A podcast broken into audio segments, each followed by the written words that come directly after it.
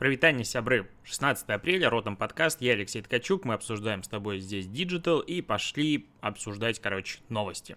Тут Дода Пицца, кухня на районе, Subway, Макдональдс и Садексо, наверное, так правильно читать, объединились в Ассоциацию сетевых предприятий питания. ОГОГОшеньки, сокращенно АСПП. Короче, они будут поддерживать развитие индустрии в условиях быстрой трансформации, повышения быстрого внимания клиентов к отечественному ведению, ответственному ведению бизнеса. В общем, сделали ассоциацию, которая занимает сейчас 30% рынка питания вне дома, и посмотрим, к чему это приведет. Как бы мнения разделяются. Одни говорят о том, что эта ассоциация окончательно поставит крест на независимых малых игроках рынка, другие, потому что они смогут э, протаскивать какие-то решения, которые будут выгодны им, лоббировать в правительство, другие говорят, что это к ничему не приведет. Странно, что сюда не присоединился какой-нибудь Бургер Кинг и остальные игроки, э, ну, возможно, типа Макдональдс не может тусить с Бургер Кингом, хотя это странная история. А в любом случае, такая ассоциация появилась, типа, окей, посмотрим, к чему она приведет, пока непонятно к чему.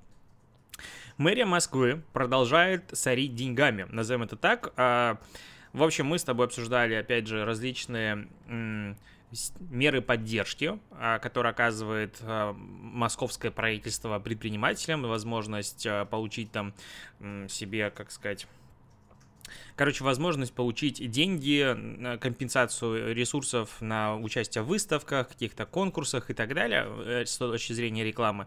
И вот здесь а, сейчас они запустили совместный проект с Яндексом, которым предлагают малому бизнесу возместить до 90% затрат на интернет-рекламу, конечно же, в Яндексе. Короче, они оплачивают а, подписку, рекламную подписку в, соответственно, в рекламной сети Яндекса, и ты можешь получить компенсацию до 90% а, при условии того, что рекламные кампании здесь участвуют с бюджетом до 100 тысяч рублей. Вот, и надо быть в первый раз запускать рекламу, надо что-то продавать а, или оказывать услуги не запрещенных списков, все, ну, по классике, короче, все по классике, но только для Москвы. И вот это так странно, типа, как будто бы, ну, я понимаю, что это условно мэрия Москвы, инициатива их, они всего правительства Российской Федерации, есть разные структуры и так далее. Но здесь как-то много есть вопросиков, типа, а кто компенсирует эти деньги? Налогоплательщики? Э, ну, странно тогда, почему только на Яндекс? Сам Яндекс компенсирует, тогда в чем здесь инициативность мэрии Москвы, почему эту акцию нельзя раскатить, типа, на всех? И вообще это кажется, знаешь, очень выгодная история именно для Яндекса, потому что они, по сути, предлагают пользователю в первый раз вот попробовать, а, что это такое, и, ну, протестировать рекламу, типа, first try, очень легкий порог вхождения, не делают образовательный курс, курс, и после этого, пожалуйста, можешь начинать пользоваться нашими услугами на постоянной основе. Ну, как-то, так знаешь, как будто бы все классно, но не так классно, как могло бы быть. Вот странная такая у меня история, но есть, есть какие-то странные подозрения по поводу этой а, активности, и непонятно, опять же, а, кто тут главный бенефициат. Хотя, понятно, Яндекс. И неправильно слово, наверное, использовал. Ладно. А в Китае больше 20 китайских IT-компаний обязались соблюдать антимонопольные правила после того, как власти тут нагнули, мягко говоря, Алибабу. И сейчас в течение, как бы там, ближайшего времени они начнут не злоупотреблять доминирующим положением на рынке. И, короче, конкуренция начнется везде. Здесь интересно, что абсолютно сразу по всему миру как бы происходят одинаковые телодвижения, и везде власти занялись работой с тем, как, э, ну, как бы, как крупнейшие IT-гиганты влияют на ну, на мир, что еще? Допустим, вот юридический комитет Палаты представителей Конгресса США одобрил отчет подкомитета по антимонопольной политике, в котором Amazon, Apple, Google и Facebook объявляют, обвиняются в монополизме. Там, короче, огромнейший документ, 400 страниц, которые делали полтора года. Там безумно большое количество различных интервью, а, рабочих групп, свидетелей и всего остального. И у каждого, понятное дело, каждая компания а, предъявляется монополизм в, в каждой отдельной взятой ситуации. То есть не просто они типа монопольная организация, нет. Типа Amazon, допустим, намеренно создает конфликт интересов, предполагая на одном сайте собственную продукцию а, и продукцию сторонних продавцов. Соответственно, так как у них есть данные к аналитике, они могут продвигать это лучше. А Apple занимает монополистическое положение на рынке благодаря установке только своих операционных системы, ну, не только своей операционной системе, а невозможности установки а, приложений из других источников у себя. То есть это уже прям признано в юридическим этим комитетом Палаты а, представителей Конгресса США. Google, соответственно, в поиске доминирует, Facebook доминирует в социальных сетях. И это как бы, опять же, помнишь, мы в конце 2020 года говорили, что 2021 год пройдет под эгидой того, что будут ребят нагибать, и все, все, возможно, изменится очень сильно. И, скорее всего, Facebook начнет платить очень много денег создателям контента. По-другому как бы развитие платформ сейчас э, как будто бы не видится.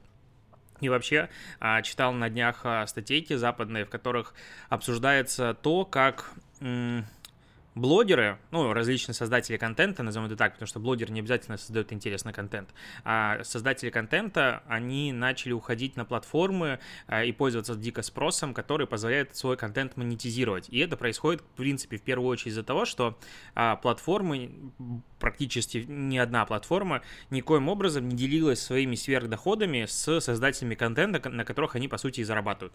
То есть ты создаешь контент в Инстаграме и, ну, крутись как хочешь. Мы тебе предоставили площадку, площадку, как бы это вообще для, для того, чтобы фотографии выкладывать. Все это понимали, но как будто бы дальше развитие не шло.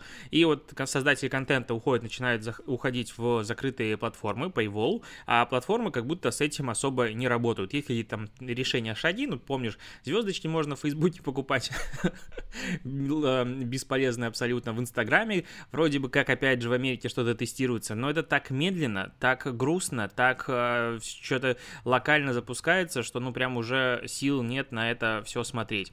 И, допустим, э, крупные медиа же тоже уходят под Paywall, и это как бы, ну, глобальный тренд. Тут уже Reuters э, вводит платный доступ к своим материалам, причем стоит это ого-гошеньки, 35 долларов в месяц будет стоить э, доступ к всем материалам Reuters, если ты его не покупаешь, можешь читать 5 статей а, в месяц как бы бесплатно, потом подписочка. Ну, для сравнения, условно, Wall Street Journal обходится в 39 долларов, вот как бы а, цифровой доступ. И это, ну, это средние цены для доступа к крупным медиа. Я здесь, а, в целом, я понимаю это движение, не понимаю только, зачем мне покупать доступ к новостям.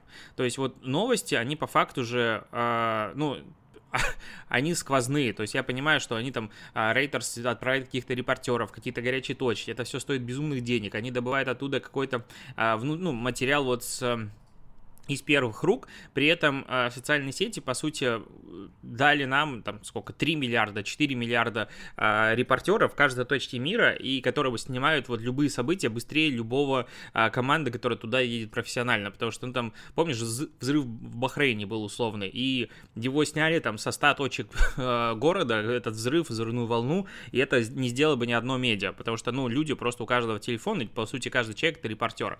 И вот зачем покупать доступ только к новостям, новостям, не понимаю, но, возможно, конечно, чуваки определенно это знают и видят. Меня забавно в комментариях, что люди пишут о том, что, а, типа, э, там, один из... А, людей. А, у него, может, он тролль просто, я не знаю, комментатор. У него юзернейм, ну, точнее, имя пользователя, маркетологов к стенке, и на аватарке блок стоит. Короче, э, ну, в общем, некоторые люди говорят о том, что это слишком дорого. Ну, очевидно, для России это слишком дорого что никто за это платить не будет, что люди устанавливают блокировщики рекламы не просто так, они задолбаются типа от вашей рекламы. Ну и мы опять переходим здесь а, в историю о том, что, чуваки, контент создается за ресурсы, и, соответственно, если ты читаешь что-то бесплатно, на чем-то надо зарабатывать. И если все ставят блокировщики рекламы, значит, все станет платным. А, и как бы к этому идет. И мы будем жить скоро в мире, в котором будет в каждый второй сайт платный, а бесплатный будет завешен таким количеством рекламы, что, ну, читать это будет просто невозможно. И ты будешь выбирать несколько источников информации и таким образом как бы а, фильтровать свой контент. Такое, мне кажется, тоже будет. А, так, Google Earth тут представила 3D, показала в 3D, как изменилась планета за последние 37 лет. И это очень, конечно, крутой инструмент. А, короче, Google Earth это вообще штука, которая, ну, блин, просто взрывает мозг. Ты кру- крутишь планету и видишь, конечно же, в каждой точке, что происходит. А, а здесь они сделали, ну, в принципе, это и была как бы такая вещь, но теперь именно в 3D находится ты можешь смотреть, как э, твоя планета, любая точка, по сути, за последний вот с 1988 года, по-моему, по 2020, в некоторых местах по 2015, где не хватает данных, она менялась. И ты просто берешь и крутишь, и таймлапс смотришь, как застраивал, допустим, я прямо сейчас смотрю, как застраивался Василиостровский рынок, ой, Василиостровский рынок, Васильевский остров, а, как э, он расширялся, когда растала в нем огромная часть э, просто насыпная, как появилась ЗСД, в Питере, и э, можно посмотреть, по сути, любую точку, ну, как бы эта штука и раньше была, а сейчас именно появилась в 3D. А, как меняется планета? Они, конечно, это в большей степени как бы проект направлен на то, чтобы показать, в принципе, влияние человечества на, ну, как бы, планету, и насколько сильно мы влияем с тобой, опять же, на вырубку лесов, на многие такие штуки, но посмотреть, как строятся города, очень приятненько, очень красивенько, я прям позалипал. А, так, новость есть про ВК, ну, не совсем про ВК, а про то, что на Билгородца завели дело из-за его комментария «Это бомба» в закрытой группе во ВКонтакте. Короче, теперь мужчину подозревают в заведомо ложном сообщении о теракте. А, тут просто сюрреализм на каждом шагу. Короче, по его, ну, по словам этого жителя, э, фразу «это бомба» он употребил незадолго до митинга 23 января в закрытой группе команды Навального в Белгороде. Этими словами он ответил на вопрос участницы обсуждения о том, что, э, что будет происходить на акции. И 24 января на мужчину вызвали в отделение полиции, в феврале против него завели уголовное дело. Суд оставил его под подпиской о невыезде, а в конце марта назначил психиатрическую экспертизу. Чё? А пресс-служба ВКонтакте заявила, мы не знаем все картины, но если в новостях картина полная, то это бомбический маразм. Тут еще и э, юмор умеет ВКонтакте. Я что-то просто охереваю, честно говоря. Ну, то есть, я даже не знаю, как это комментировать. Ну, просто абсурд. А, в... Это где?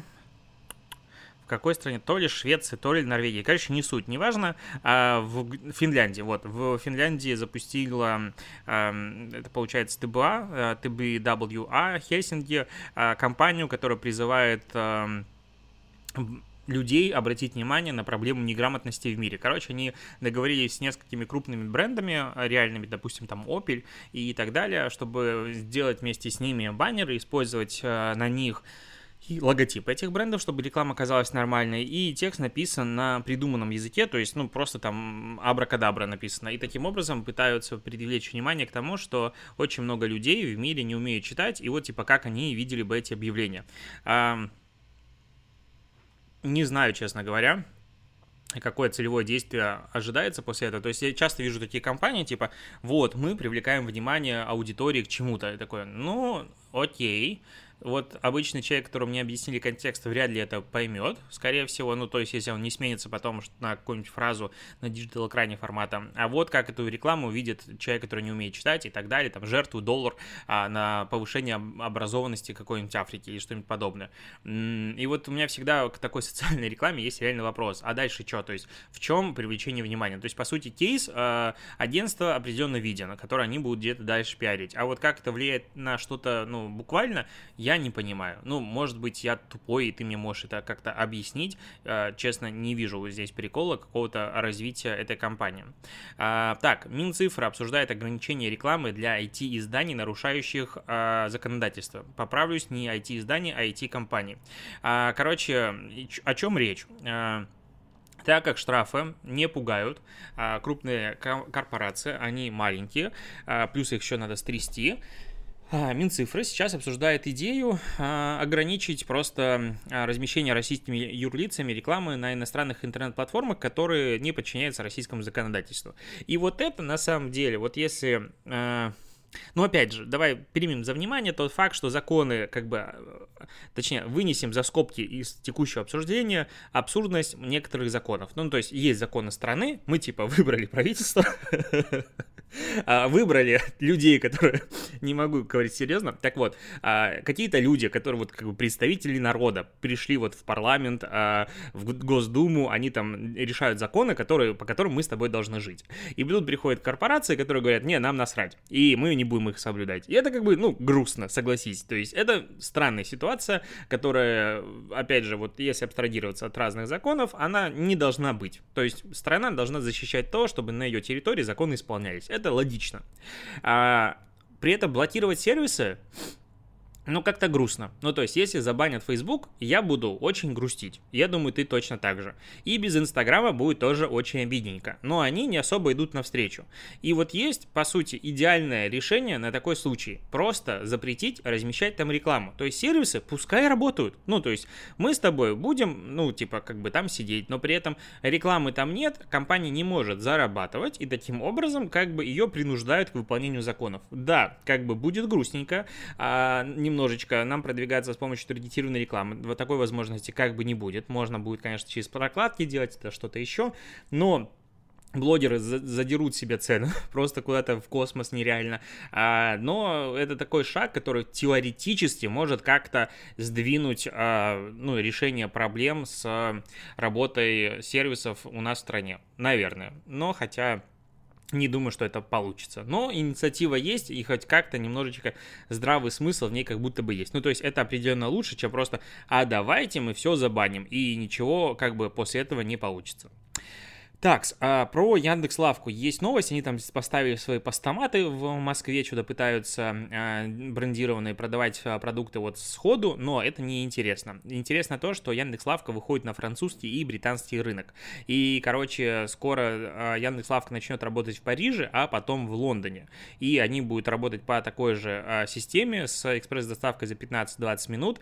И вот это, ну, наверное, круто. Ну, то есть, потому что если Яндекс сможет как бы прокачать свой сервис в Европе, в которой понятие сервис как бы, ну не то, что отсутствует, но а, быстрый сервис доставки а, и продуктов в любое время это как бы миф. А, так вот, и если это там будет работать, интересно, сколько будет стоить доставка, потому что зарплата там, как бы, мягко говоря, повыше, а, но в целом это круто. То есть вот в данном случае, знаешь, это странные такие эмоциональные качели, когда я в одном а, моменте говорю, что Яндекс а, монополисты и охренели в край, а вот когда они выходят на рынок типа Европы и так далее, я максимально поддерживаю и очень хочу, чтобы у ребят все получилось, с тем учетом, опять же, что а, Яндекс Такси там работает в других странах, условно, в Грузии, в Литве, Эстонии, Эстонии, Сербии, там, Финляндии, Израиле есть, в Румынии. А в Израиле открылась Яндекс.Лавка в 2020 году, особо новостей про нее, кстати, после этого не было, но все равно хочется, чтобы наши сервисы, они как бы дальше, а, дальше шли, и все у них было хорошо.